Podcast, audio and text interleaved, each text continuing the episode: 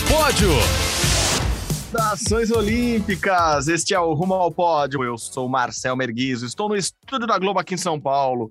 Hoje, terça-feira, 21 de junho de 2022, quando faltam exatamente 766 dias para os Jogos Olímpicos de Paris em 2024. Hoje, início do inverno no Brasil, só que tá calor. Ah, claro, todo bagunçado esse mundão. É isso, tá calor aqui, tá quentinho aqui no estúdio também, porque ele, Guilherme Costa, está do meu lado. Fala, Gui, tudo bom? E aí, Marcel, bom dia, boa tarde, boa noite para todo mundo ligado no Rumo ao Pódio. Mais uma grande semana do esporte olímpico brasileiro, com vários títulos, várias medalhas. E ainda bem, semana passada eu tinha falado que, ah, se o Brasil ganhar uma medalhinha no vôlei de praia, já estou feliz. O Brasil ganhou três, né? Terminou o Campeonato Mundial com ouro, uma prata e um bronze, um grande resultado do vôlei de praia brasileiro. Isso bem quente, esporte olímpico brasileiro bem quente. Mas vamos começar hoje, vamos falar muito de vôlei de praia, de vôlei, enfim, de todos os esportes, muitos esportes hoje aqui. Mas vamos começar com uma entrevista diretamente lá de Paris, já foi gravada antes. Lá, Paris, sede dos Jogos Olímpicos de verão. E começou o que hoje lá em Paris? O verão. Claro, claro, se começa o inverno aqui, hemisfério sul, hemisfério norte de verão. Quem estava lá? Não, não éramos nós que estávamos lá. Lá, lá em Saint-Ouen, aprendi a falar essa palavra semana passada, é o nome da cidade que vai ser a base do Brasil na, agora, antes e durante os Jogos Olímpicos de 2024. E a gente falou com o presidente do COB, entrevista exclusiva aqui para o podcast Rumo ao Pódio. Presidente do Comitê Olímpico do Brasil, Paulo Vanderlei, muito obrigado por receber a gente. É sempre bom bater papo sobre Jogos Olímpicos, esportes olímpicos e sobre tudo que gira em torno dessa desse mundo que a gente tanto gosta e tanto acompanha. Bom, o senhor está em Paris já há praticamente dois anos antes da Olimpíada. É uma Olimpíada muito esperada por todos, acho que principalmente por, por tudo que aconteceu devido à pandemia e últimos ciclos complicadíssimo, esse ciclo muito mais curto. Mas me conta, assim, chegando aí em Paris já já acelerou o coração, já veio à mente o quê? O que que como está esse, esse seu sentimento chegando na cidade sede dos próximos Jogos Olímpicos agora, quase dois anos antes? É certo, né? Essa, isso aqui para nós, uh, apesar de nós estarmos trabalhando o Paris desde 2020 com visitas, né? Essa já é essa é a quarta visita que se faz, mas realmente é, essa visita agora tem um, um é um marco, por quê? E por conta da da definição de onde será a base uh, da equipe olímpica uh, em Paris 2024. Então, esse é um marco importante e realmente dá uma mexidazinha. Bom, agora estamos realmente na reta uh, quase de chegada, né? Então já aproveita, me conta mais. É Santuan, é assim que fala o nome da cidade, onde vai ser a base do Brasil, do time Brasil em, em 2024. Conta mais a partir de quando o Brasil já chega montando casa, já, já, já pendura as roupas, já mexe na sala. Quando que o Brasil ocupa Santuan? Já, já tivemos a visita, fizemos uma visita prévia, eu particularmente com a equipe já visitei outras vezes, né? Mas eu particularmente fiz a primeira visita, gostei do que vi, né? São cinco espaços é, ao mesmo é, conjugados, vamos dizer assim, né? Você sai de um para entrar no outro, mas são cinco espaços que estarão à disposição do, da nossa, da nossa seleção, do nosso time, e achei confortável, bem espaçoso, adequado às nossas necessidades, para todas as ações que nós vamos desenvolver ali, né? E já tem gente chegando, parece que agora em, em, em agosto já vem a equipe, de, o time de voleibol já vem fazer um treininho por aqui. Né? Mas está tomando a nossa cara, porque a nossa equipe que está presente já está desenhando onde é que vai ficar essa ou aquela posição de, de atendimento eh, da, da, área de saúde. O canal olímpico vai ficar num espaço muito bom também. Né? A, onde, vai, onde está concentrado, onde será concentrada a nossa distribuição de material, que é, é um, uma parafernália. Né?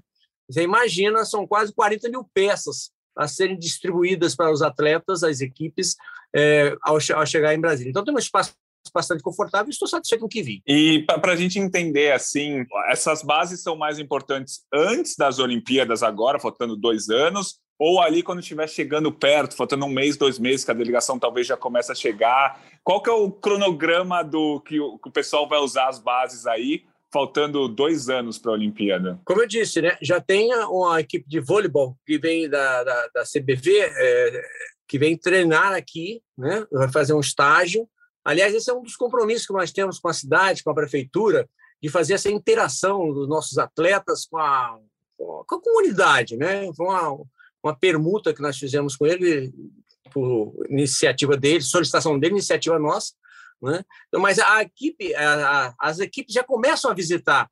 A, as, as, equipes que vierem para Paris já vão poder usar o espaço nosso. Evidentemente que vai estar em plenas condições de, de utilização no pré, pré, pré-jogos, né? Ela vai funcionar pré-jogos e durante os jogos. E um, facilitador muito grande, que foi um, um, ponto de definição, é que essa, essa nossa sede, essa base, ela fica a 600 metros da Vila Olímpica, entendeu? Então, um, um fator bastante importante e um facilitador né, para a movimentação dos atletas e dos profissionais que atuam eh, durante os Jogos. Para quem, quem não conhece muito bem ou não sabe, o Brasil já, já usa esse tipo de base desde a Olimpíadas de Londres, depois nos PANs também usou. Uhum. Como que funciona? O senhor falou em permuta com a cidade. É, o COB ou o Brasil paga alguma coisa para a cidade, aluga o espaço, eles cedem o espaço em troca do quê? Como que funciona essa parte financeira barra uhum. esse, essa permuta uhum. que o uhum. senhor disse? É. é, acontece de forma diferente em países, né? que, que a gente monta. A gente monta base também nos no Jogos Pan-Americanos, por exemplo, em Santiago, vai ter nossa, nossa sede né, fora a Vila Pan-Americana. E isso já vem ocorrendo desde 2012, claro, vem no momento, vem assim, se aprimorando, né, os serviços, as facilitações, a logística já vem se aprimorando, e é um, é um, um um momento que a gente tem de, de, de, de, interação com os atletas, é mais próximo, os atletas sentirem que nós estamos juntos. Agora, é, com relação a, a, a, a, negociação, essa negociação aqui em, em Santo Antônio foi muito bacana, porque nós pesquisamos né, clubes, escolas, né, mas chegamos à cidade e fomos muito bem recebidos, e a proposta da cidade é, porque esse espaço ele é usado pela, pela prefeitura para cessão do espaço em, em termos de aluguel, para a comunidade, para quem quiser usar. Né? Então, existia um valor, mas na negociação que foi feita, foi muito bem feita, nós dividimos esse valor. Tá? Então, vai custar para o Brasil a sua parte, exatamente 50%, do valor calculado da utilização daquele espaço por tantos dias, etc., etc., custará ao Brasil, eh, dividindo com a Prefeitura de Santo Antônio, 1 milhão e 250 mil reais. Ou 1 milhão e 250 ou 1 milhão e 200. Agora, não, não, porque essa negociação ficou um, pendente né, e foi acertada recentemente. Então, é isso. Nós vamos pagar 50% do valor que eles recolheriam, que eles captariam normalmente ao alugar o espaço que estão nos cedendo. É, é um, esse 1 milhão e 250 é o que o Brasil vai pagar, não é metade de 1 milhão que o é Brasil o... vai pagar. Não, não, não, não, não. O Brasil vai pagar 1 milhão e 250, que é a metade do valor total. Dá 200 e tantos mil euros, entendeu? E na conta, por isso que eu não sei exatamente o, o valor, mas é 50% para nós e 50% para a prefeitura da cidade. E assim, e pensando nos nossos atletas ou comissão técnica, quem for trabalhar aí durante a Olimpíada ou mesmo antes da Olimpíada, o que, que eles ganham com essa base? O quão importante é? A gente já viu que as bases deram super certos em Londres e em Tóquio também. Mas o que, que o atleta ganha? É mais confortável? É um facilitador? É, quais são os benefícios para eles? Na verdade, o que nós estamos oferecendo, uma Vila Olímpica também oferece. Só que a concorrência para utilização é maior. Então, o facilitador é exatamente da, da, do da privilégio que os nossos atletas têm de ter o seu preparador físico, o seu, o seu massoterapeuta, o seu psicólogo, num lugar específico para ele, né? durante todos os jogos. Todo durante o período do jogo vai estar ali à disposição. Então, o atleta pode optar em ficar lá na vila, fazer sua, sua recuperação, sua fisioterapia, ou vir para a, a, a base e ser é, tratado pelo profissional que já está acostumado, né, no espaço que ele vai ver seu, o, seu, o ambiente próprio, né, os colegas estão por ali também, os profissionais que ele está acostumado no, no, período de preparação. Então, eu acredito que isso aí é um conforto para o atleta, né? E vão, vão haver outras bases como essa, não exatamente como essa, porque essa está ali do lado da vila, está muito pertinho de Paris, está uhum. perto do, do estádio de Saint-Denis, mas o Brasil vai ter outras bases para preparação nesses dois anos, por exemplo, o Rio Maior, que foi uma base bem utilizada, ela se mantém como base do Brasil? Ela se mantém, né, até porque é, esse é um facilitador que nós temos em competições e eventos na Europa. Né? A maioria dos nossos modalidades esportivas estão acostumadas a fazer esse intercâmbio com a Europa. Não França, com Espanha, com Portugal, que a gente usa bastante. Né? Então, também isso aí é uma, uma, uma situação é, que é, sim, de facilidade para nós, sendo realizado na França. Em relação à base, nós não teremos outras bases em Paris, teremos subsedes pequenas, com menos pessoas, mas, por exemplo, o Sofia vai lá para uh, Tahiti. Poxa, temos que ter gente lá também, né? E eu acho que o pessoal não vai, o pessoal não vai reclamar de ir para lá, não, sabe? Enfim. E tem outras pequenas bases é, também para outras modalidades de canoagem, parece que é fora também. Né? E vamos ter, sim, em, em, situação bem menor, evidentemente, também o público a ser atendido é menor, mas teremos sim mais duas, três outras sub, sub, subsedes. E outros países costumam fazer isso? Essa ideia vocês moldaram com outras outros comitês? Foi conversado? Como é que foi? Como é que é a relação é, como é que é com relação a isso? Vocês trouxeram essa ideia de ter uma base de outros países? Já, isso, essa ideia existe anterior à minha gestão no COB, né? Mas aqui eu posso dar um exemplo para você, por exemplo, na América do Sul, nenhum país faz isso. Na América, na América como um todo, na América Central, do Norte, etc., nós temos apenas os Estados Unidos, que já faz isso também, e o Canadá também faz, os demais países não fazem. E são, não são muitos países no mundo que usam esse sistema. Né? O Japão utiliza, a Inglaterra também utiliza, né? É, a Holanda e alguns outros países, mas não é uma coisa comum no mundo olímpico esse tipo de ação, porque na Vila Olímpica você tem tudo realmente que você precisa. Né? É, você apenas está dando um upgrade para seus atletas. É, curiosamente, todos esses países que você falou são potências olímpicas, né? E acho que o Brasil está tentando ou está chegando perto, principalmente com os resultados nas últimas duas Olimpíadas, de ser uma potência olímpica. E isso, é, tratar os atletas brasileiros durante a Olimpíada como os atletas de potências olímpicas são tratados já é um caminho para a gente começar a pensar em ser uma potência olímpica para valer, né, presidente? Para chegar num ponto desse, você tem que se esforçar para atender a nível de excelência, né? Os atletas têm também são eles, eles trabalham no nível de excelência nas suas performances. E na gestão tem que buscar esse caminho também, é o que nós estamos procurando, né? dar as condições ideais para que o atleta só pense mesmo em treinar, competir e pódio. É, em, em, Tóquio, principalmente, é, tinha, obviamente, muitas dificuldades para todo, todo o time Brasil, desde o fuso horário, que era muito complicado, uhum. é, adaptação à comida, muita gente não, enfim, não, não, não gosta, não, não, não se adapta à comida oriental, japonesa.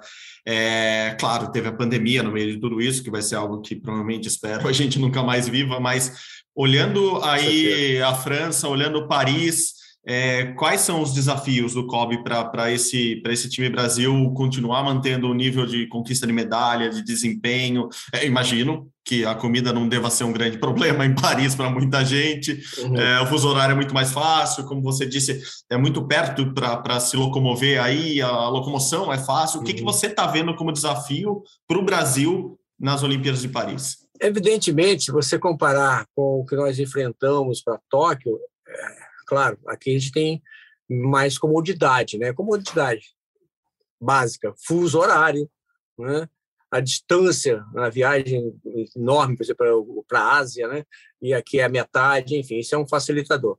A dificuldade é o que a gente encontra é, em função do que da experiência adquirida, a gente não pode, não tem como você detectar assim, olha, puxa, isso aqui vai ser difícil. Na Europa é um facilitador, é mais perto da gente. Né? Os costumes têm alguma semelhança, a comida, como você mesmo disse, né, não tem tanta diferença, apesar de que nós vamos levar comida, vamos levar comida brasileira, tá? Isso também está dentro da nossa programação, que é um, é um diferencial para o atleta, tá certo? Mas assim, uma grande dificuldade eh, da nossa parte é fazer o que nós estamos fazendo, né? Você pode contar com algum imprevisto e tal, mas assim a coisa está tudo mapeado. Nós estamos nisso aí já tem já tem dois anos, entendeu? Para essa Olimpíada, né?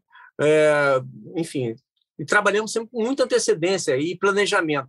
Então, os, diminuímos muito a questão é, de risco, né? mitigamos bastante a questão de risco. Eu não tenho assim um, um, uma coisa para dizer para você, ah, vai ser difícil. o que nós passamos no, no, ciclo passado já foi muito difícil. Então, a experiência valeu, o aprendizado veio e ficou como legado.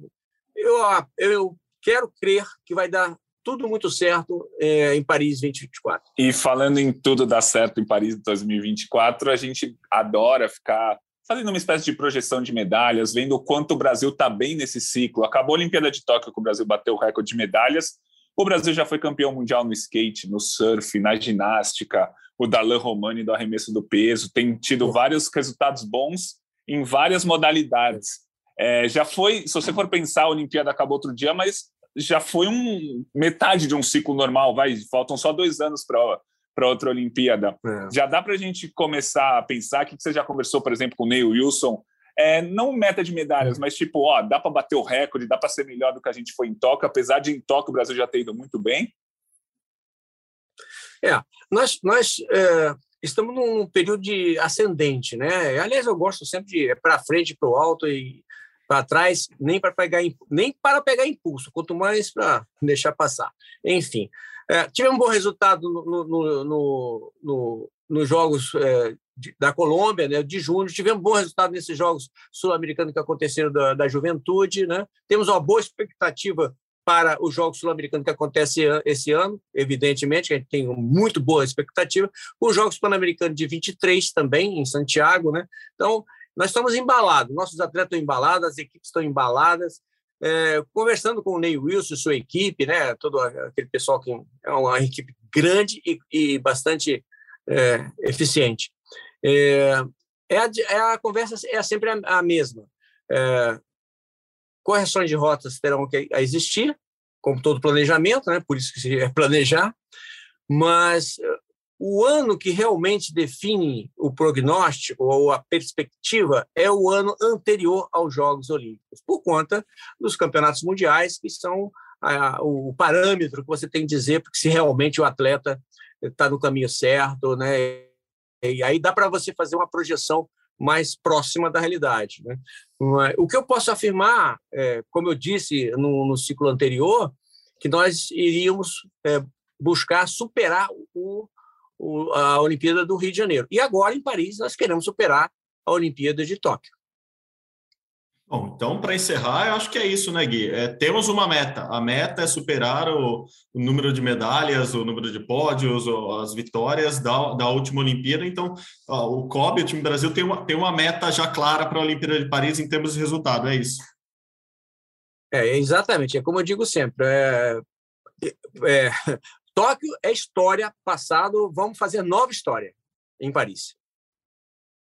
Perfeito. Boa. Perfeito. Gostei, gostei. Só lembrando, o Brasil conquistou na última Olimpíada sete ouros, seis pratas, oito bronzes, melhor colocação da história no quadro de medalhas, décimo segundo, recorde de medalhas, total de 21 medalhas, superou as 19 medalhas do Rio, e foram sete ouros, igualando o número de medalhas de ouro da Olimpíada do Rio. Então, é, são esses três recordes são bem legais que o Brasil bateu em Tóquio e vamos torcer para bater em Paris, né, Marcel?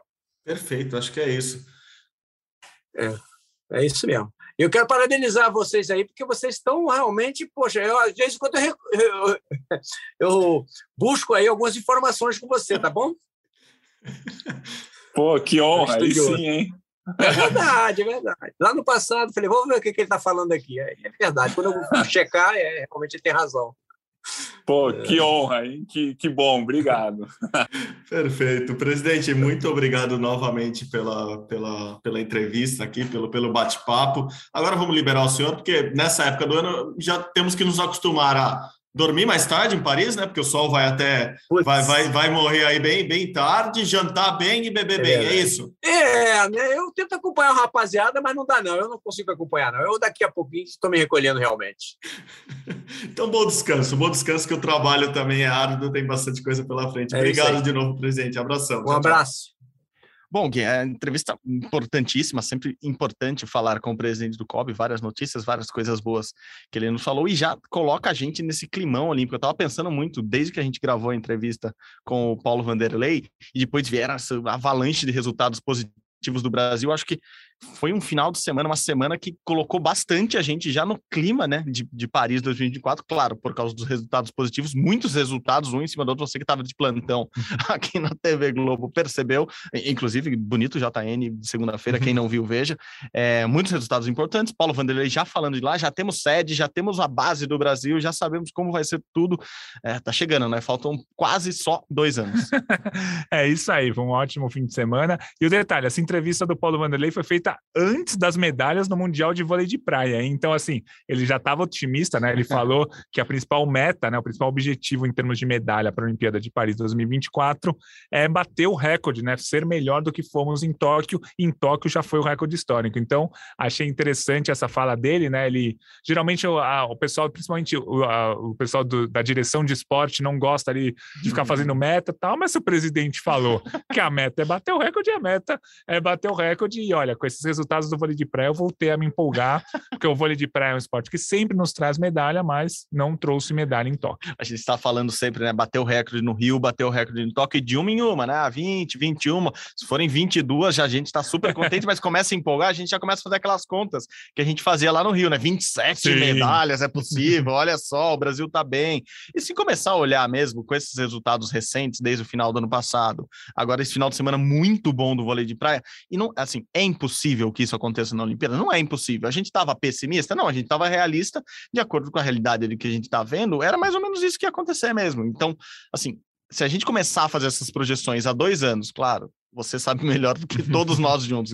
O ano que vem é o ano mais importante, mas se começa a fazer as projeções, você vê que tem muita chance de medalha mesmo. Assim, a história de ter 80 chances de medalha vão fazer com que o Brasil ganhe 20, 21, é 22. Isso. Porque, assim, é, numa Olimpíada, o país nunca vai ter 100% de aproveitamento e também nunca vai ter 0%. Então, a gente sabe que vai ter surpresa na Olimpíada. O grande objetivo do Brasil, de qualquer país, é ter mais surpresas positivas do que negativas. Né? Em Tóquio, a gente teve algumas surpresas negativas, mas tivemos mais surpresas positivas. Por isso que a expectativa, o número de medalhas foi até um pouco maior do que a gente esperava. A gente calculava em, na média de 20 medalhas, foram 21 medalhas. A gente calculava 6 ouros, foram 7 ouros. Então, o Brasil foi um pouco melhor exatamente porque tivemos mais surpresas positivas do que negativas. O Mundial de Vôlei de Praia desse fim de semana, que o Brasil foi ouro com a Patrícia Duda, prata com o Vitor Felipe e o Renato e bronze com o André e o Jorge, eu não vou dizer que foi uma surpresa, mas foi inesperado. A gente sabia que eles iam brigar por medalhas, mas eles não eram exatamente os favoritos ao título. Não vinham de medalhas e títulos nas etapas do circuito mundial, mas conseguiram. O Brasil terminou com ouro, uma prata e um bronze, resultado muito importante. Acho que o importante também do vôlei de praia foi que as outras duplas jogaram bem. O Bruno e o Simon ganharam dos medalhistas de bronze nas Olimpíadas, a dupla do Catar. Depois só pararam nas quartas de final contra os brasileiros, o André e o Jorge. O Vitor Renato e o Felipe não chegaram como favoritos, assim, era dentro das quatro duplas brasileiras, era a dupla que tinha menos resultados, mas eles jogaram muito bem, aproveitaram uma chave um pouco mais acessível, foram jogando bem, chegaram até a final e perderam só para os campeões olímpicos. O André e o Jorge também perderam só para os campeões olímpicos e o Alisson e Guto, que já anunciaram que não vão mais formar a parceria também perderam só para os campeões olímpicos. Então, assim, a, a, a, dupla norueguesa, né, o Mol e o Sorum, é, venceram nossas três duplas, uma dupla nas quartas, uma na semi, uma na final, mas a Noruega era a favorita mesmo. Mas assim, muito legal o resultado. No feminino, a Thalita e a Rebeca só perderam para as campeãs mundiais, né, as canadenses campeãs mundiais de 2019, 18 a 16 no tie-break. Foi detalhe, aquela virada de bola. A Rebeca teve uma chance de matar o jogo, match point, ataque com ela, ela acabou não conseguindo fazer. Depois as canadenses não perdoaram. E a, as outras duplas, Tayane e EG também, que é, na teoria era a nossa pior dupla, pô, quase ganharam das canadenses na primeira rodada do mata-mata. Bárbara e Carol também só caíram diante da, de uma dupla brasileira. Enfim, eu acho que o resultado foi muito positivo. Além das medalhas, todas as duplas jogaram bem. Isso empolga a gente, porque no ano que vem vai ter corrida olímpica. Vamos ver quais serão as duas duplas brasileiras no masculino e duas duplas no feminino. E o Brasil está bem servido de duplas. Assim, foi, foi até um alívio, né? A gente tava com medo do vôlei de praia, não sei o quê, depois da Olimpíada conseguimos essas três medalhas e as duplas estão bem, pensando já em Paris. É, o ciclo do Brasil no vôlei de praia era ruim, né? Em 2019 sem medalha no Mundial, 2020/21 ali em Tóquio sem medalha na Olimpíada pela primeira vez na história. Então, isso causava uma certa angústia pra gente, mas a gente sempre soube, por exemplo, que Duda e Ana Patrícia era uma baita dupla. Assim, elas são uma dupla campeã olímpica da juventude na base lá em 2014, é isso, né? 2014. então, lá jovenzinhas já foram duas vezes campeãs mundiais sub-21, então juntas é, elas já ganharam duas vezes o Mundial Sub-21, se separaram e voltaram agora, depois de Tóquio, aquela reformulação, aquela dança das cadeiras que sempre ocorre no vôlei de praia, tanto masculino quanto feminino, aqui no Brasil principalmente, é, elas se juntaram de novo e a gente sabe que é uma dupla muito forte, mas elas ainda não tinham dado esse salto de, de qualidade que a gente espera delas. Assim, a Sim. gente espera de, do Diana Patrícia isso que elas fizeram, o título mundial. É, então, acho que é, é, a dupla, provavelmente, que a gente vai mais apostar, porque a Sara Pavan e a Melissa Paredes, que o Gui falou, as canadenses, estavam atropelando as brasileiras mesmo. E podia uhum. acontecer o que aconteceu no masculino, né? Com os a noruegueses ganharem de, dos principais brasileiros ali na final. Os noruegueses ganharam e eles sim vão entrar, acho que como super favoritos em todos os campeonatos que, que tiverem. Assim, a Noruega para para ver vôlei de praia, porque eu tô sabendo, assim, viraram superstars lá. E, agora a gente tem essa, essa dupla brasileira, acho que para apostar as fichas. É tudo novo. Você falou das duplas masculinas, o Vitor Felipe e o Renato, o André Jorge, são duplas que não foram para as últimas Olimpíadas, são, são duplas novas que a gente está acreditando nesse novo ciclo e a gente nem sabe como vai ser essa definição, se vai ser logo no começo do ano que vem, no meio do ano que vem, Sim. mais perto da Olimpíada. Acho que a CBV está até estudando isso para ver como chegar mais bem preparados ou mais quentes na Olimpíada é, da França, né, de Paris, do que chegou em Tóquio. É, enfim, é, é, é um bom começo, tratando esse Mundial como um, um marco para o vôlei de praia brasileiro, um bom começo para a gente lembrar que a gente já foi ou ainda é o país do vôlei de praia. E eu acho interessante falar a idade dos atletas, porque a média de idade dessas três duplas brasileiras que a gente que conquistou medalhas, né, é de 25 anos, né? A Duda tem 23, a Ana Patrícia 24, o Vitor Felipe é um pouco mais velho, 31, mas o Renato tem tem 22, o André 27, o Jorge 25, e no vôlei de praia a gente sabe que tem atletas que competem até 38, 40 anos, mais os medalhistas do Brasil, numa média de 25 anos, e, a, e de, desses seis jogadores, cinco foram campeões mundiais na base. A Duda e a Patrícia, como você já falou, é, o André, o o Jorge, o Renato e o Vitor Felipe também foram medalhistas na base, não campeões, né? Mas dos seis atletas, cinco foram medalhistas em campeonatos mundiais sub-19, sub-21, sub-17. Isso também mostra a importância desses campeonatos lá no começo da carreira, é, que depois os atletas acabam vingando. Acho que é, que é importante também. Então, só, só para fazer uma pequena correção: a Ana Patrícia, a Duda, o Renato e o Jorge já foram campeões mundiais nas categorias de base, e o Vitor Felipe tem duas pratas em mundiais de categoria de base. Perfeito, Gui, perfeito. E falando nessas projeções, já que acho que o tema vai acabar sendo projeção para a Olimpíada aqui Gosto. hoje, como, como, como eu disse, né? Faltam praticamente dois anos para os Jogos Olímpicos de Paris. As coisas estão andando, assim, já tem base, já tem cidade uhum. sede, já tem tudo. A gente já começou a saber muitos detalhes ali. Os detalhes estão sendo anunciados. A gente sabe que essa data de dois anos para os Jogos também a cidade sede costuma anunciar muita, muita coisa nova. Então vamos saber novidades em breve. E, e nessas projeções que a gente consegue fazer há dois anos, não dá para tirar exatamente o vôlei do Brasil, tanto masculino quanto feminino, de chances de medalha, né, Gui? A gente está vendo a Liga das Nações está ocorrendo. Semana passada tivemos, tivemos o Brasil na feminina. Essa semana agora temos o Brasil na masculina com pedreiras pela frente lá na Polônia, contra a Polônia. É, mas aparentemente estamos num caminho de reformulação em ambas as, em ambos os gêneros, ambos os naipes. É, que não dá para descartar. Hoje o Brasil é terceiro no feminino, com, com a rodada passada, fica ali entre entre os três melhores do mundo, com a reformulação que a gente comentou aqui semana passada. O Zé Roberto é muito bom nisso, uhum. então tá dando certo. O masculino me parece um passo atrás, mas dá para dizer que o masculino não chegaria numa semifinal olímpica hoje, que não vai chegar nas, na, entre os quatro da, da Liga Mundial? Me parece que não, né?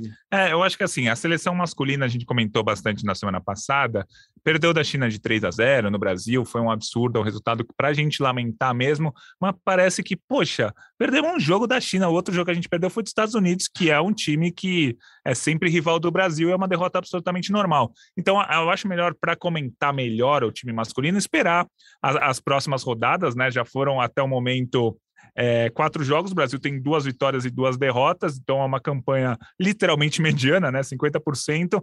Só que é o que você falou, agora essa semana só pedreira, só pedreira. Pega a Polônia, pega a Sérvia, pega o Irã, pega a Bulgária. Eu não duvido nada que o Brasil ganhe três desses quatro jogos, ou mesmo os quatro jogos, e a gente volte a, a se aliviar, né? Porque assim, a gente falou muito mal da, da, seleção masculina porque tinha que falar, porque perdeu da China em casa. Mas não é nada é, assim, ah, perdeu o ano, perdeu. Todo... Não, vamos esperar. Liga das Nações é para isso, é para fazer teste para o Campeonato Mundial. O Campeonato Mundial, às vezes, a gente faz teste também para a Olimpíada. Então, eu acho que assim, vamos esperar mais um pouco para a gente criticar para valer a seleção masculina. Nesse momento é só lamentar a derrota para a China, mas vamos ver como é que vai ser essa semana. Assim, o Brasil precisa dessas vitórias, pelo menos um, umas duas ou três vitórias, porque é só pedreira, né? Polônia, Sérvia, o Irã, que é um timaço de qualquer forma, e a Bulgária também. Então, acho que vamos acompanhar como é que vai ser esses jogos. No feminino, como você falou, derrotas normais até o momento, perdemos dos Estados Unidos, perdemos da Itália, são seleções que são os Estados Unidos até um nível bem maior do que o do Brasil, os Estados Unidos está um passo acima de todo mundo, mas a Itália é uma seleção do mesmo nível do Brasil. Então acho que é o que você falou, o Brasil segue entre as melhores na seleção feminina. O masculino, vamos ver como é que vai ser essa semana. Perfeito, Gui, perfeito. Apenas juntando a entrevista do, do presidente do COB com essa parte do vôlei, é, ali ele comentou rapidamente, né, a seleção masculina de vôlei Sim. vai ser a primeira a usar a sede lá, a base do Brasil, né, a cidade de Santuan, é, ali é ao norte de Paris, é muito pertinho, assim, é 600 é, metros, menos de um quilômetro da vila é, olímpica, é muito perto do Stade de France, que é, que é a, a, sede principal do atletismo e do rugby, né? A abertura, vamos lembrar, não vai ser no estádio na Olimpíada de Paris, vai ser ali na, no Sena, né? No Rio mesmo, não vai ser nem as margens. As margens do Rio vão ficar Achei os torcedores. Falar, não vai ser nem no Ayrton, vai ser no Sena. não, não, vai entendi. ser no, no Sena mesmo, dentro do, dentro do cockpit dele, é, com as delegações desfilando em barco. Então, mas o Brasil vai estar muito perto. A natação também é para aquele lado, lá de Saint-Denis. Então, ó, o Brasil vai ficar num, num lugar muito bom, estrategicamente muito bom, e a primeira delegação, a primeira seleção a usar essa base vai ser a seleção masculina de vôlei, que antes do, do Campeonato Mundial desse ano, que seria na Rússia, não vai ser mais, vai fazer amistosos na França e depois vai aproveitar uns dias ali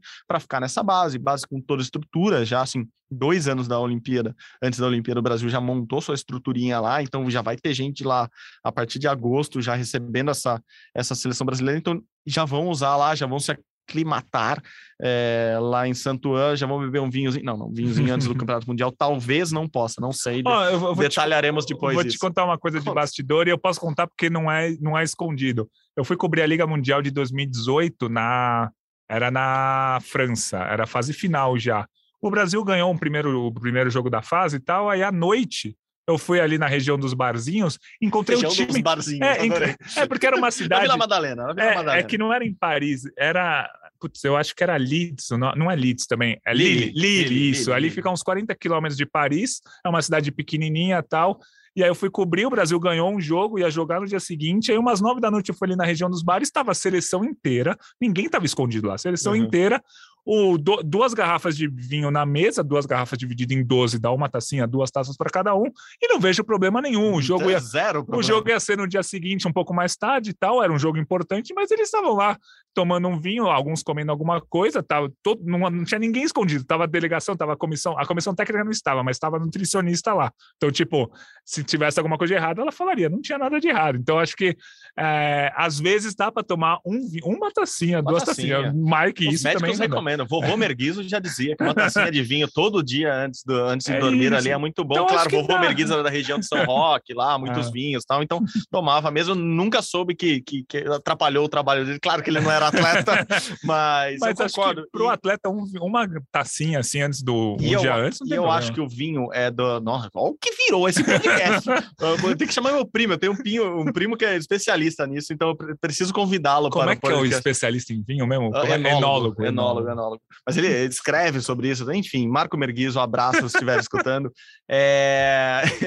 Do que a gente estava falando? Ah, do vinho. Eu acho que é a bebida que os atletas, assim, os poucos que eu conheço, mas pessoalmente é, bebem, assim, ainda mais esses que têm o costume europeu, assim, que jogaram muito uhum. tempo na Europa. Enfim, a gente tem jogadores de futebol como o Hernanes, que toma vinho Sim. constantemente, tem vinícola, etc. Galvão Bueno, abraço. Manda aquele vinho pra gente. É, enfim, o, eu acho que é a bebida ali que, ele, que eles tomam mesmo nesse sentido, assim, ao relaxar à noite, a tacinha não faz mal tal. E falando em seleções brasileiras de vôlei, teve um Mundial na Itália, esse eu tava, 2014, é, que a seleção feminina perde, uhum. e era uma grandíssima chance de ganhar ali, que José Roberto Guimarães não está, mas dizem que, assim, é um, ia usar acumulador de vinhos, mas não, é um degustador de vinhos, assim, impressionantemente bom, que conhece muito da coisa, que, assim, aproveitou a viagem ali pela Itália para, para, para degustar bastante vinho também, é, mesmo após a derrota do Brasil, que não foi campeão naquela vez, espero que esse ano seja, seja uhum. enfim, campeão mundial, mas enfim, eles, eles gostam muito, e ali, cara, não tem como, né, na França, na, na Espanha, na Itália, vai acabar que um vinhozinho no final de noite não faz mal a ninguém. Me lembrou uma música de outra pessoa, mas não era com vinho. É, vamos voltar a falar de esporte aqui vamos nesse lá. podcast, mas vamos, vamos abrir esse debate sobre vinhos mais tarde, mais perto da Olimpíada de Paris. Gui, me lembra dessa pauta mais Beleza. perto da Olimpíada Combinado. de 2024. Faremos para algum jornal aqui da TV Globo. É, vamos passar para outro líquido. Nossa, que gancho horrível. Vamos passar para natação? Mudando da, do vinho para água. É, isso que eu queria, mas parabéns. Parabéns, Guilherme. Mudando da água para o vinho ou do vinho para água, como bem lembrou o Guilherme Costa, natação, campeonato parece que eu sou bebo. Não, a gente não bebeu nesse podcast, a gente só bebe água aqui. Campeonato Mundial de Natação está rolando, inclusive aqui um pouquinho antes do podcast começar, a gente estava, estávamos assistindo ali na redação da TV Globo o Brasil competir hoje. É, bons resultados já, inesperados não, mas é, surpreendentes talvez. É, Gui, me avalia aí. Guilherme Costa, não, não você, Guilherme Costa, o cachorrão ganhou sua, sua primeira medalha e Nicolas Santos ganhou mais uma medalha no Mundial de Natação.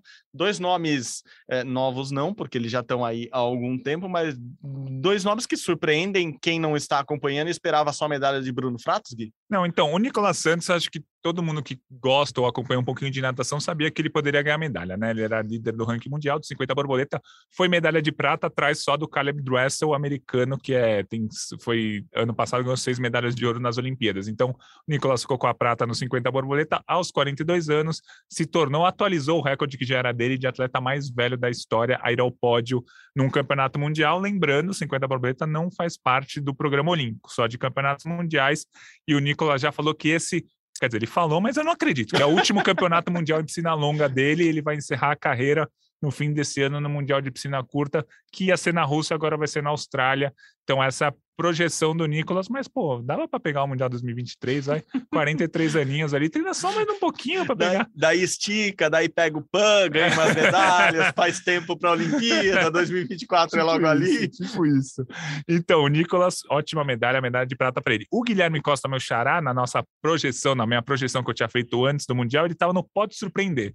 É aquele negócio, se ele fizesse o melhor tempo da carreira dele na final do Mundial, o que poucos conseguem fazer, ele ganharia a medalha, brigaria por medalha, e foi exatamente exatamente o que ele fez. Chegou na final dos 400 metros livre, fez o melhor tempo da vida, bateu o recorde brasileiro e ficou com a medalha de bronze espetacular, medalha de bronze nos 400 livre. Hoje, agora há pouco, a gente está gravando na terça-feira o podcast, ele ficou em quinto lugar nos 800 metros livre, com um tempo de 7,45,48, brigou pela medalha durante um bom tempo, fez uma estratégia ousada, gostei, largou na frente, liderou uns 500 metros, depois caiu, não aguentou o ritmo, mas ficou ali muito próximo do melhor tempo da vida dele, fez 7,45,48, quinto lugar. O Brasil teve ainda outros resultados interessantes: 1.500 metros livre feminino, pela primeira vez na história. O Brasil com duas atletas na mesma final. Bia Dizotti ficou em sexto lugar e a Viviane Jungblut em sétimo. As duas é, a, a, Bia bateu o recorde brasileiro, a Vivi só não bateu o recorde brasileiro porque a Bia bateu, senão ela teria batido também. Agora foi um negócio, não, não tá na minha cabeça agora, mas se não me engano, a Bia melhorou 14 segundos o tempo que ela tinha feito. O, o melhor tempo da vida dela até então era 14 segundos mais lento do que ela fez nessa foi isso final. mesmo na semifinal, ela melhorou tudo isso e depois ela melhorou na final um pouquinho isso, de novo. Isso, então, assim, espetacular. Ela ficou em sexto lugar, é uma prova que a gente nem olhava tanto, a gente falava, ah, se pá, as brasileiras podem brigar, não sei o quê, mas, pô, com essa melhora, obviamente que elas iam brigar. Então foi muito legal, Bi em sexto, e Vivi em sétimo. É, só para fechar esse tema de natação, o João Gomes Júnior, que a gente esperava uma medalha no 50 peito, acabou sendo desclassificado na semifinal, deu uma pernada ilegal. Eu, infelizmente, não sei analisar o vídeo, não sei se realmente foi uma pernada ilegal ali na chegada, algo que não pode fazer no nado peito. Ele fez, acabou sendo desclassificado. A própria delegação brasileira Falou desceu para a sala é. do VAR, que agora tem uma Sim. espécie de sala do VAR no, na natação também. A delegação brasileira, os chefes da delegação brasileira desceram, foram na sala do VAR revisaram o, a pernada, né, a golfinhada ali embaixo d'água e aparentemente, aparentemente não, com certeza confirmaram, e, e, é curioso, porque isso deu a vaga para o Felipe França na final, né? isso. né? E o Felipe França acabou agora, como o Gui disse, a gente desceu, porque a gente está no andar de baixo aqui é, para gravar, o, o Felipe França ficou em oitavo na final, Sim. então é isso, perdemos uma, uma chance de medalha, perdemos, não, não tivemos uma chance de medalha com o João hum. Gomes Júnior. Mas seria uma chance é. real, assim, ele era realmente favorito à medalha, não sei se é o ouro, mas assim, a medalha com certeza. Revezamento feminino muito bem, 4 por 100 livre, ficou em sexto lugar, melhor posição da história de um revezamento feminino no Campeonato Mundial. É, tivemos alguns resultados é, no, entre aspas, decepcionante, entre aspas, que a gente esperava, mas a gente sempre acreditava que poderiam conseguir resultados melhores. O 4 por 100 masculino foi sétimo, o, os meninos que nadaram a prova de 100 metros individual não passaram nem para a semifinal. É, e aí fizeram tempos ruins. É, né? A gente é falou é agora do cachorrão é. de ter feito o melhor isso. tempo da vida na prova e por isso ele conquistou a medalha. O que aconteceu também com a Bia, né? Assim, conseguiu chegar na final, Sim. conseguiu fazer tudo isso, chegar em sétimo, no, sexto no final, é, graças à melhora dos tempos. Nos 100 metros, os dois foram muito mal, assim, os dois não, tempos foram. bem altos, né? Porque assim, a gente nadou com o Gabriel Santos e o Marcelo Quereguino. O Gabriel ficou em 25 o Quereguino em 26 48,89. O Gabriel já nadou 47 segundos, sabe? É, o Kereguini já nadou 47,4. Ele nadou 48,9. Um segundo e quatro décimos é muita coisa. Uhum no 100 livre. Então, assim, tivemos algumas decepções. O Léo de Deus, pô, ele tinha sido finalista olímpico nos 200 borboleta ano passado, agora esse ano ele só foi semifinalista. E quando eu falo só, não é, não é que eu tô menosprezando, ele sabe que ele sim, queria, sim, que, sim. era para ele ter sido finalista, ele piorou o tempo dele mais de um segundo, então não conseguiu chegar na final. Então, assim, o Brasil teve alguns resultados ruins, a medalha do Guilherme Costa espetacular, natação feminina mostrando a que veio, né? Três finais, pelo menos até por enquanto, a gente está gravando na terça, pode ser que venha mais finais. place. É, a Stephanie Baldutini foi semifinalista nos 200 uhum. livres, foi legal também. Mas eu fiquei triste também com o revezamento 4 por 100 misto. O revezamento 4 por 100 misto é olímpico agora, né? Fez parte do programa já em Tóquio e vai fazer parte do programa em Paris. Pô, o Brasil não passou para a final, era para ter passado. Todo mundo uhum. nadou ali um segundo pior do que poderia. Isso é ruim também. Geralmente, quando você nada o revezamento, você nada até melhor do que seus Sim. tempos. Mas não, ali os quatro, o Guilherme Baceto não abriu bem no Costas, o João Gomes não foi bem no peito. É, no, no borboleta, a Giovana estava cansada, tinha acabado de nadar os 200 borboleta da prova individual, mas também não foi tão bem. Acho que foi bem, mas não foi tão bem. E a Stephanie também não fechou muito forte, fechou um segundo acima do tempo que ela costuma fazer. Então, o revezamento misto ali não ter ido para a final também foi um pouco decepcionante, mas no geral, por enquanto, Mundial nota 7. Pode aumentar para nota Sim. 8, 9, nota 9, porque ainda tem Bruno Sim. Fratos, ainda tem. É... Tem maratona aquática ainda. Oh, aí, aí vai virar nota 10, hein? Aí, aí eu sou para 10. Marcela, e falando em maratona, a Vivian Blut, que, que nadou 1.500, ainda tem 225 provas, tem umas 10 quilômetros ela... para voltar nadando de Budapeste para o Brasil. Ela vai nadar a prova de revezamento das águas abertas, vai nadar os 5 e os 10. Eu não sei se ela vai nos 25, viu? Vai saber. 25 é na Marcela, atual tetracampeã. Mas, enfim, é, ainda tem chances de medalha para o Brasil, principalmente com o Bruno Fratos. Talvez o revezamento 4 por 200 livre. Vai ser legal de se o revezamento 4 por 200 livre feminino chegar ali numa final, começar a brigar entre as melhores de novo. Então, por enquanto, o Mundial nota 7, mas que pode virar nota 8, mas também pode virar nota 5, né? Mas vamos torcer para virar nota 8. E como o Mundial não é de natação, ao é. contrário do que eu falei no começo eu dessa, também, dessa é. chamada aqui, mas porque a natação tá, tá predominante nessa primeira semana lá em Budapeste, também teve o nado sincronizado, o nado artístico Sim. do Brasil também já competiu por equipes. Uh, a equipe fez final livre, do, do, da apresentação livre delas, então já foi um bom resultado. O Brasil que não vinha bem nos últimos anos é, com, com, com o conjunto inteiro do Brasil no nado artístico, estava vindo melhor só no dueto. Dessa vez, pelo menos as meninas conseguiram, pelo menos não, parece que a gente está falando. É ah, pelo menos elas estão entre as 12 melhores do mundo, estão melhor entre as 14. Bom, é isso, está muito bem já estar no Mundial, estar é, fazendo final novamente. Isso quer dizer que a seleção, que novamente foi muito renovada no nado artístico, a renovação é muito grande, é, conseguiu fazer uma final. Então, parabéns para as meninas. Ainda tem o dueto brasileiro se apresentando por lá em Budapeste, e ainda tem saltos ornamentais, ainda tem águas abertas. O polo aquático está rolando, o Brasil perdeu na estreia no feminino para Nova Zelândia, no masculino para Geórgia. É, o feminino dava para ter ganho da Nova Zelândia, perdeu ali, se não me engano, foi 12 a 8. O masculino era um jogo bem parelho com a Geórgia, o Brasil acabou perdendo. O Brasil no masculino num grupo muito difícil. No feminino ainda vai pegar o Cazaquistão, que é um time que o Brasil costuma ganhar. Então, o polo aquático sim vai rodar até a próxima semana, até o final do Mundial de Esportes Aquáticos. É isso, Gui. Agora, sem, aqui não tem dúvida mais. A gente está nessa, ah, decepcionou ou não, foi bem ou não, foi além do esperado ou não, surpreendeu. A gente está cheio de dedos para falar um pouco da natação, porque é difícil mesmo, porque é com base nos tempos dele, a gente sabe que eles podem ou não é, uhum. apresentar, principalmente no Mundial, quando a gente espera que todo mundo esteja bem. E a gente, vou fazer um parênteses aqui, mundial complexo, porque era para ter sido no Japão lá Sim. no começo do ano, não foi, foi adiado, prejudicou toda a preparação de todo mundo durante o ano, mas enfim, tá lá todo mundo na mesma disputando o mundial. E o Brasil, hora bem, hora mal. Quem não tem essa de hora bem, hora mal, que tá bem há três semanas seguido, seguidas, é Beatriz Haddad Maia. Hoje de manhã, a gente tava falando que a gente fica acompanhando as coisas desde de manhã, né? A gente não chega aqui só grava o podcast. É, o Gui nem dorme, por exemplo. É, ganhou mais uma partida hoje, lá em Easterbourne, na Inglaterra. Mais uma partida na grama, 11 primeira vitória consecutiva da Bia Haddad na grama. Lembramos, não tem quadra de grama, não tem de treinar a grama, assim. Tem que chegar lá na Inglaterra e jogar, assim. Vai nessa e joga.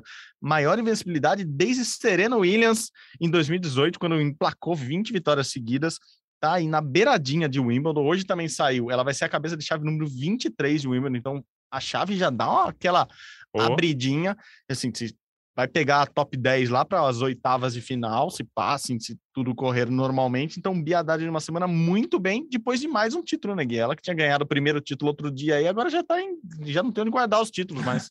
Pô, 11 vitórias seguidas, muito legal. É, agora é ver como que ela vai chegar em Wimbledon, né? Como vai ser esse torneio essa semana, se ela vai conseguir ir acompanhando e vencendo até a final, que vai ser sábado ou domingo. E aí ela já embala para o Wimbledon ali, vamos ver se ela consegue uma boa campanha. O que é uma boa campanha em Wimbledon? Pô, vai, vai ser campeã? Olha, eu não duvido, mas assim, possível, provavelmente ela não vai ser campeã, mas assim, chegar numas quartas de final de Wimbledon já seria um resultado espetacular. Só para a gente ter uma noção, o Guga, que é o Guga, que número um do mundo, não sei o que, nunca passou das quartas de final de Wimbledon. Então, assim, se a Bia chegar nas quartas, até as oitavas, quem sabe até uma semi, já será, assim, um negócio para você anotar aí que é um negócio espetacular. O tênis em Wimbledon, pelo que você falou, o Brasil não tem quadra de grama, não tem tradição na grama e a Bia nessa fase incrível. É, o torneio de Wimbledon semana que vem vai ser legal. O dessa semana, vamos ver se, como que vai ser. É, ela ganhou um jogo hoje que foi meio capenga, ela ganhou, depois estava tá, perdendo, conseguiu retomar um dado interessante. Das últimas 15 partidas que ela disputou em três sets, ela venceu 12. Caraca. Então, assim, ela consegue ou virar o jogo ou ganhar o primeiro, depois de perder o segundo, retomar o domínio da partida no terceiro. Esse dado é muito importante, é muito relevante, principalmente porque o Wimbledon das partidas costumam, no feminino tem só três sets, né? No masculino são cinco sets, mas no feminino, em um Wimbledon não costuma ter esses altos e baixos. Vai ser muito legal se a Bia conseguir ganhar três, quatro, cinco jogos lá na semana que vem. Isso tem muito a ver com a cabeça do atleta, né? Assim, e todo mundo elogia muito a cabeça da Bia, porque você tá num jogo ali, ou de repente o adversário em pode estar perdendo em dois, três pontos, ele monta uma casinha na sua cabeça ali, eh, monta o um apartamento inteiro dentro de você, você não sabe como sair. E a Bia, até no jogo de hoje contra a Canep, conseguiu fazer isso algumas vezes, assim, estava muito mal, de repente conseguia voltar.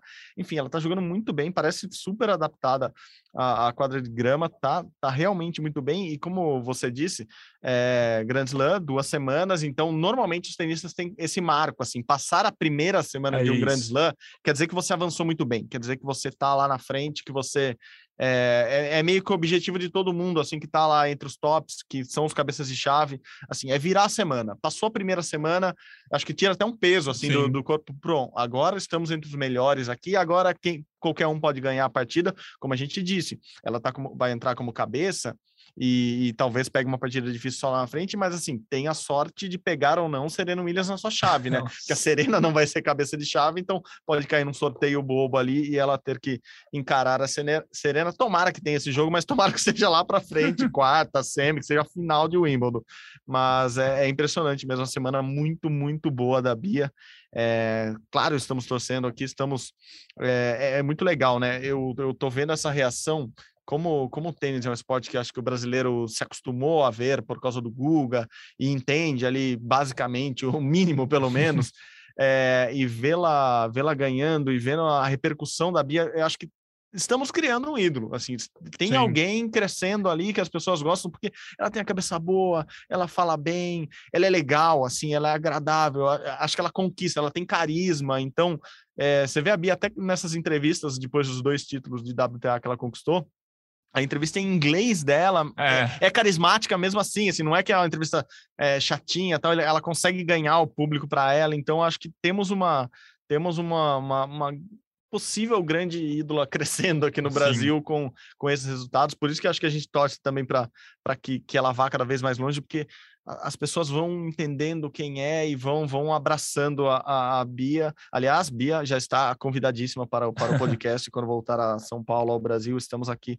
esperando você pela primeira vez aqui no Rumo ao Pódio. Enfim, torcida mais do que justa para a Bia nesses próximos dias. Sabe que eu me peguei hoje, quando ela perdeu o segundo set, eu falei assim: será que não é melhor perder esse jogo eu, eu, agora? Eu e dar uma né? descansadinha para o Wimbledon, não emendar três semanas, porque assim, ninguém, assim, tirando quando você é finalista dos torneios, você tem alguns dias para descansar entre um uhum. torneio e outro. A Bia emendou um torneio no outro, né? Se ser campeã nas últimas duas semanas fez com que ela emendasse o, o título no domingo, uma viagem na segunda para jogar na terça. Por isso que ela tem 11 uhum. vitórias. Ela jogou cinco vezes na semana, cinco vezes na outra, e agora ganhou a primeira da semana.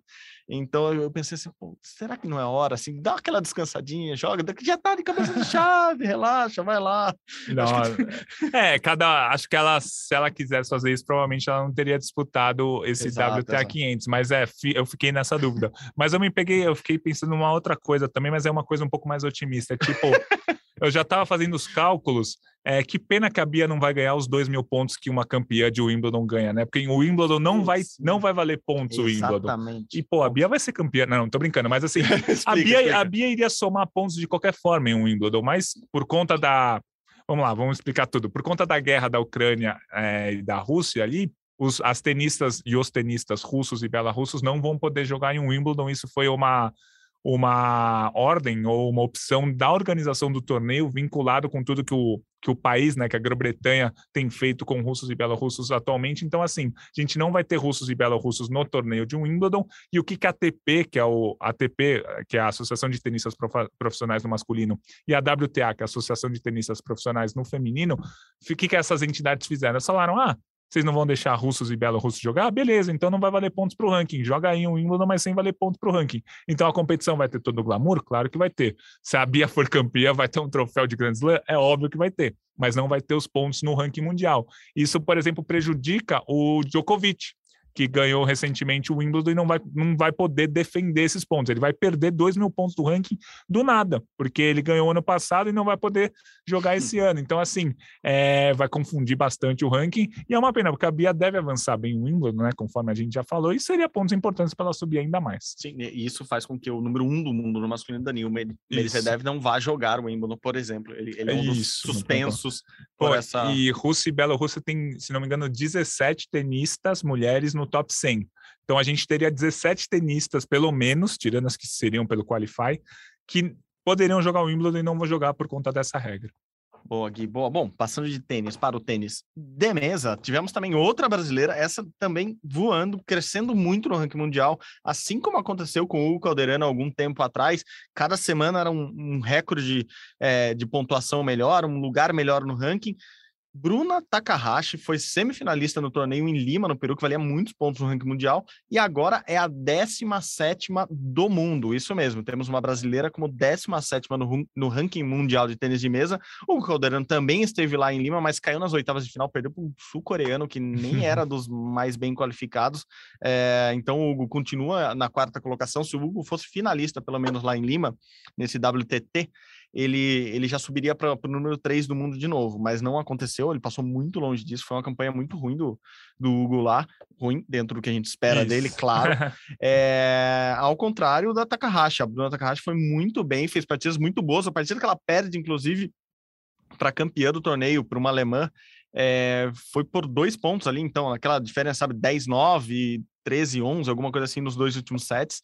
É, ela perde por 4 a 2 e foi muito bem a Bruna. O próprio Hugo, na entrevista que ele, que ele deu pra gente aqui no podcast, tinha falado: se ele não fosse o número 4 do mundo, tivesse subido tanto na carreira, a gente estaria dando muito mais bola para Bruna Takahashi é do que a gente tá, porque ela, ela tá crescendo, inclusive terminou esse torneio, por exemplo, à frente da grande rival da vida dela, a Dias, é, a porto-riquenha, que tá brigando ali no top 10 do mundo. É, então a Bruna continua subindo, acho que é alguém que a gente vai cada vez mais prestar muita atenção. A Bruna, que também começou treinando aqui no Brasil, Edson Caetano, onde é a base da seleção brasileira, agora joga na Europa, treina na Europa, então uma menina nova que foi muito bem na base, a gente sempre prestou muita atenção nela na base, mas que parece que teve a, a virada de carreira agora, Gui. É, e foi o melhor resultado da história do tênis mesa feminino do Brasil num torneio desse porte, ela chegar até a semifinal. Foi bem interessante e a Bruna começa a, a, entrar, assim, é difícil fazer um paralelo, mas é um paralelo parecido com o da Bia Haddad, né? Assim, a, a Bia Haddad agora é a 29 do ranking, deve subir no tênis, e a Bia é 17 no tênis de mesa. O circuito de tênis de mesa tem um pouco menos de torneio, claro, mas é a, me, a mesma base, digamos assim. São vários torneios que valem pontos para o ranking e tal, e as duas estão muito bem, então a gente continua de olho na Bruna. Boa, boa. E como a gente sempre fala aqui, você bate muito nessa tecla, estar entre as primeiras do ranking facilita nos cruzamentos, Sim. ser cabeça de chave, isso. o primeiro jogo ali, às vezes, é muito difícil, mesmo que seja um adversário pior que você, mas tentar eliminar esses jogos muito difíceis da primeira rodada ajuda muito em campeonatos como do tênis, como do tênis de mesa, que são que duram semanas. Então, boa, boa. A Bruna parece estar num caminho muito bom mesmo. Bruna, que tem uma irmã mais nova, a Júlia Takahashi, que também é boa tenista, que tam, mesa tenista, que também vem por aí em breve brigando por boas posições no ranking. Gui, falamos de muita coisa que aconteceu durante a semana que passou. Vamos falar também de uma coisa que ah, já aconteceu, do atletismo, mas já projetando, semana que vem tem Troféu Brasil Atletismo. Semana que vem não, essa semana, já na quarta-feira também conhecida como amanhã, começa o Troféu Brasil Atletismo. Daqui a algumas semanas tem Mundial de Atletismo, então a gente vai falar cada vez mais de atletismo aqui. Mas tivemos etapas da Diamond League com brasileiros bem, inclusive lá em Oslo, onde a gente esperava um grande duelo nos 400 metros com barreira, não teve, mas teve Alisson dos Santos ganhando mais uma, né, Gui? É, eu fiquei triste que o Alisson fez o terceiro melhor tempo do ranking mundial desse ano só. Ele venceu só com o terceiro, mas vale lembrar que os dois melhores tempos do ano são dele também. Ele venceu a prova em Oslo com 45 47 26 ele já tinha feito 47, 23, 47, 24 nas outras etapas que ele ganhou. Três etapas que ele participou, três vitórias, mas a gente esperava o duelo com Varholm, né? Varholm. Decidimos que, que decidimos ele através não, do Alisson, falou. que vai chamar-se Varholm. que é um norueguês, que é o recordista mundial, campeão olímpico, que ia disputar a etapa em Oslo, né, na casa dele, mas ele se machucou uma semana antes e não é que ele é dúvida para o Mundial, ele provavelmente vai disputar o Campeonato Mundial, mas a lesão foi um pouco mais grave do que a gente achou. Quatro, cinco semanas é, meio parados. Então a gente nem sabe como vai ser os 400 com barreira no Campeonato Mundial. O Alisson, que é o líder do ranking nesse momento, porque o norueguês não terminou nenhuma prova nessa temporada. E foi muito legal. Assim, é muito legal o Alisson ganhar, ponto. O Alisson a gente fala aqui toda semana, temos que falar toda semana até o fim desse podcast. Mas assim, acho que mais, me deixou mais feliz o resultado do Rafael Pereira. Ele foi vice-campeão no 110 com barreira, fez a melhor marca da carreira dele 13 segundos e 25 centésimos. É uma marca que coloca ele numa disputa de final de Mundial, se ele fizer essa marca no Mundial, até brigando por medalha. Então, é um cara que a gente nem falava tanto até o ano passado, ele foi semifinalista olímpico, e agora é um cara que a gente já pensa até em talvez uma medalha no Campeonato Mundial. Ele foi terceiro na etapa de Oslo, a mesma do Alisson, depois teve uma etapa de Paris, dois dias antes, o cara viajou, não sei o que, correu, e nessa etapa de Paris ele correu duas vezes o 110 com barreira. A semifinal ele fez 13 e 25, afinal ele fez 13 e 25 também. Então é um cara que está muito regular e se, faz, se ele fizer 13 e 25 no Mundial, ele chega na final do Campeonato Mundial e até briga por medalha. Então, muito, muito, muito bom o resultado do Rafael também. A gente falou aqui, né? 25 melhor tempo da carreira dele. Então, Sim. no melhor período da carreira dele, onde ele tem que dar o resultado, ele está fazendo os melhores tempos. E é engraçado como, de repente, o 110 com barreira no Brasil virou uma baita prova, com acho que um puxando o outro. O Rafael, até pelo que eu sei, passou muito tempo treinando no exterior, então a gente conhecia muito menos ele aqui, mas o Eduardo de Deus fazendo bons tempos, o Constantino fazendo bons tempos, então tem uma briga ali no 110 com barreira do Brasil que a gente não via, né? Uma prova que a gente recentemente não tinha grandes atletas, mas temos três atletas ali correndo junto, indo junto bem. E o Rafael, assim, lembrando, a Diamond League é a principal liga de atletismo do mundo e você precisa ser convidado para estar tá lá. Então, para estar tá lá, você precisa fazer bons tempos. Assim, você não aparece de repente na Diamond lá e até porque na maioria das provas só tem a final. Você não aparece lá e começa a ganhar as coisas. O Rafael foi convidado, chegou bem, ganhou duas medalhas seguidas, enfim me parece um bom nome para a gente prestar bastante atenção. E falando de Troféu Brasil, que eu, que eu comentei aqui antes, ele é um dos poucos atletas é. tops do Brasil que vão estar tá no Troféu Brasil, que começa quarta-feira agora no Engenhão. É, Engenhão, estádio Newton Santos, que não recebe provas de atletismo desde os Jogos do Rio em 2016. Então, desde a Olimpíada e Paralimpíada do Rio, a pista de atletismo do Engenhão não era usada para uma competição oficial. Volta agora, tanto, tanto, tanto, tanto tempo depois. E mas infelizmente a gente não verá o Pio dessa vez correndo lá, não terá o Darlan é, arremessando lá. Thiago Braz não vem também. Assim, os principais atletas, os medalhistas olímpicos do Brasil não estarão aqui porque eles estão se preparando já na Europa. Justo. O circuito europeu ali de, de provas é, tá muito aquecido porque daqui a um mês e pouco, daqui quase um mês tem, tem um Mundial de Atletismo, então eles estão lá. É, será um Troféu Brasil esvaziado? Assim, pelas grandes estrelas, sim, mas ele é muito importante porque o Troféu Brasil é que garante fecha a equipe brasileira que vai para esse mundial em Eugene nos Estados Unidos, como eu disse agora no meio de julho. Então, para muita gente que ainda não tem índice, é, é, é, um troféu muito importante. É a última chance de conseguir. É, é quando vão se definir ali, fechar as equipes do revezamento, por exemplo. Então, a prova dos 100 metros deve ter os principais atletas. Não teremos Paulo André, infelizmente não deu tempo, depois de toda a pressão que a gente fez aqui no podcast, para ele sair logo do BBB e ir para o Troféu Brasil. Ele se aparecer lá vai ser só para assistir mesmo. É, mas é o, o 100, por exemplo, é uma prova que a gente tem que prestar atenção, que começa a se formar as equipes de, de revezamento do Brasil. E, e, a gente sabe que revezamento sempre tem aquela chance de conseguir uma medalha ou conseguir uma final olímpica, uma final mundial. Então, começa o Troféu Brasil, a gente fala um pouquinho mais semana que vem Só uma aqui. última observação diga, de atletismo. Diga, diga, não, acho que é interessante. Você gosta de futebol americano? Não. Sim. Não, é, não, eu, não, eu, até gosto, mas eu não entendo muito. Tá bom, é mas, boa, boa resposta. Eu gosto, mas não entendo muito. Mas essa prova do, da Liga Diamante, que o Rafael Pereira ficou em segundo, no 110 com barreira, foi vencida pelo americano Devon Allen, que venceu a prova. Ele tinha sido quarto colocado na Olimpíada do ano passado, beleza, mas ele atualmente é o wide receiver do Philadelphia Eagles, que é um time da NFL. Uhum.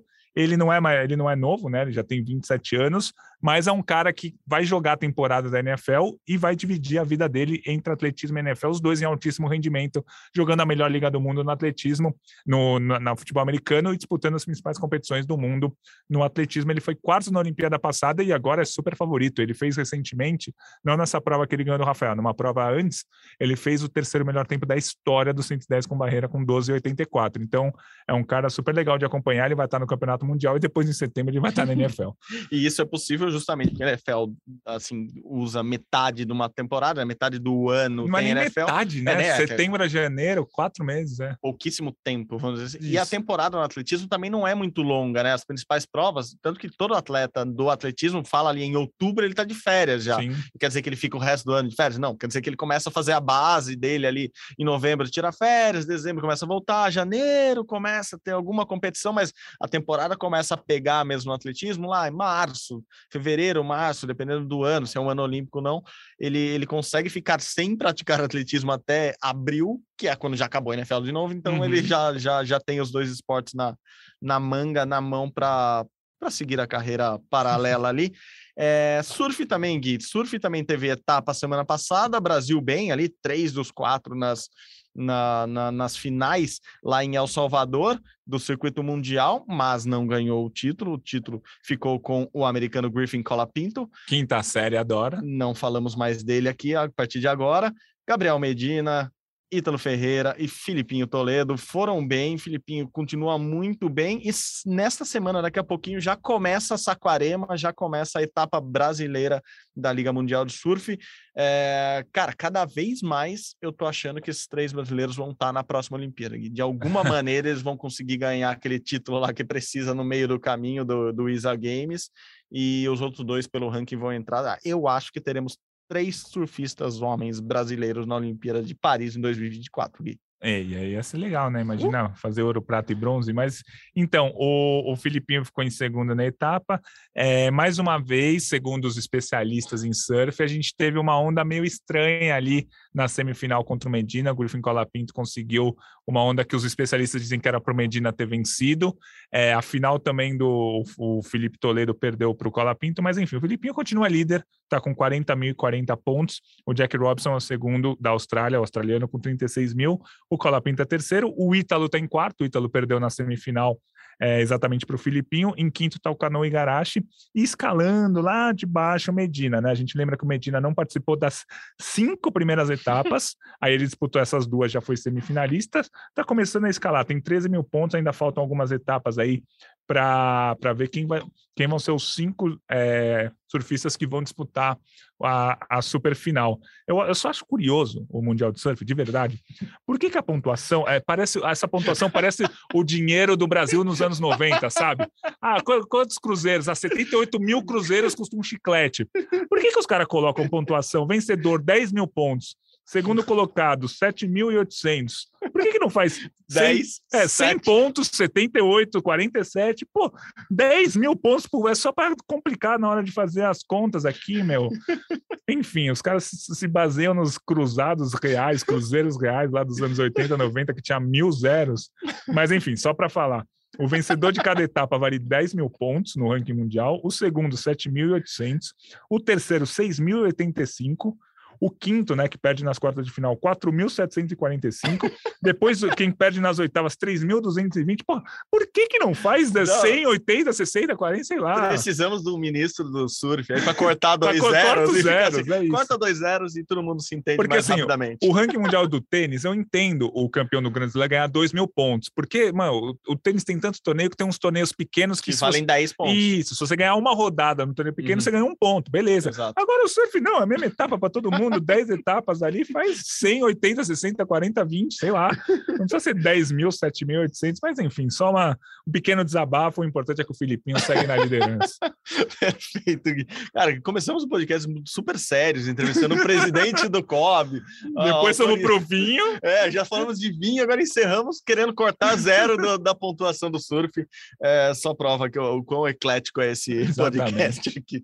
Gui, muita coisa de novo essa semana. É, provavelmente deixamos muita coisa de fora também essa semana, mas é porque, como todo inverno aqui no Hemisfério Sul, está quente a coisa no esporte olímpico é, brasileiro e mundial e temos muito assunto todo dia comentei com você no começo da semana. Poderíamos essa semana voltar a fazer o podcast diário, como fizemos Sim. em Tóquio, de tanta coisa que tinha para falar. Então, vamos seguindo com um podcast um pouco mais demorado para quem faz duas horas de academia. Não, vamos seguindo. E eu já estou começando a montar o meu quadro de medalhas do ano de 2022, Medo. né? Eu finjo que teve uma Olimpíada em 2022, pega os campeonatos mundiais de cada modalidade e vou somando as medalhas. Ah, soma o Mundial de Natação, com o Mundial de Boxe Feminino que já foi. Só um detalhe, tá no caderninho ou tá, tá numa não, planilha tá, do Excel? Tá, tá no caderninho. Ah, eu, vou, eu, vou, passar para o Excel. Não, não, não, faz um caderninho, muito mais carismático o caderninho. então, assim, o Brasil já conquistou uma prata com a Beatriz no boxe em maio, a gente falou muito dela aqui, teve o Mundial de Boxe Feminino em maio, ela foi prata. A gente teve essas três medalhas do vôlei de praia que a gente comentou, um ouro, uma prata e um bronze, e a gente já teve o bronze do Guilherme Costa na natação. Então, o Brasil já tem cinco medalhas em campeonatos mundiais, nas provas olímpicas, em 2022. E aí a gente vai somar até o fim do ano Mundial de Surf, de judô, de atletismo, de canoagem, de esgrima, de vôlei, de vela, enfim, vai ter muita coisa até o fim do ano para a gente ver. Aí a gente vai terminar 2022 e vai ver, pô, se a Olimpíada fosse hoje, o Brasil teria quantas medalhas? Acho que vai ser um parâmetro bem legal. Por enquanto, o Brasil já tem cinco nesses comecinhos do Campeonato Mundial. Uma última coisa, desculpa, estou falando bastante. Não, não, tá, rolando, tá rolando essa semana o Campeonato Mundial de Basquete 3x3. Oh, sim. O Brasil estreou hoje, terça-feira, né, que a gente está gravando. O Brasil perdeu para Porto Rico, mas ganhou da França no masculino. É, o grupo é de cinco, passam dois para as quartas de final. Então, ainda é o começo, o Brasil tem chance de desclassificar. E foi muito legal a vitória contra a França por um pontinho, mas perdeu para Porto Rico. França que tem um bom time, que, que joga em casa a Olimpíada de Paris e, Sim. obviamente, está investindo em todas as categorias ali, em todos os esportes, todas as modalidades.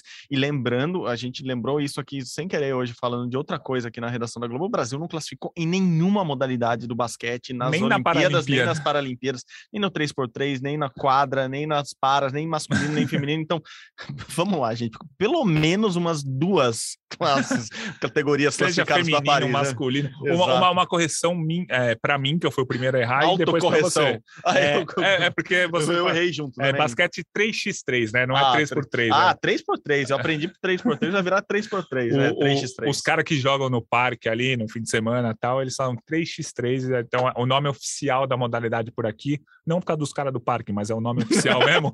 não é, é por causa do Ibirapuera nem do Vila Lobos, não, é, porque é o nome oficial. Não, é 3x3 mesmo. Eu falei 3x3 por não, erro e, meu. Total, e eu, eu aprendi a falar 3x3 também, porque o xizinho ali, é, para mim, ainda é por, né? Tipo, 4x4. quando eu tenho um carro ali com a tração nas quatro rodas, né? Mas enfim, é, falamos, caraca, falando de carro agora. Tudo. Vinho, carro, Tudo. dinheiro do Brasil na década de 90 e 80.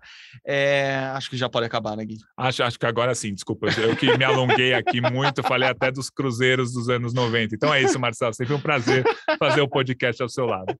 Maravilha, Guilherme Costa. Como vocês sabem, o Rumo ao Pódio é produção minha e do Gui, que é também um grande prazer estar ao lado dele sempre aqui. A edição é de Lucas Garbelotto, a coordenação de Rafael Barros e a gerência de André Amaral. Você encontra o nosso podcast lá na página do GE, ge.globo barra rumo ao pódio, no seu tocador, agregador de podcast favorito, ou lá no Globoplay, só digitar nosso nome rumo ao pódio lá no Globoplay, você acha todos os episódios do nosso podcast. É isso, gente. Muito obrigado novamente pela companhia. Saudações olímpicas. Tchau, tchau.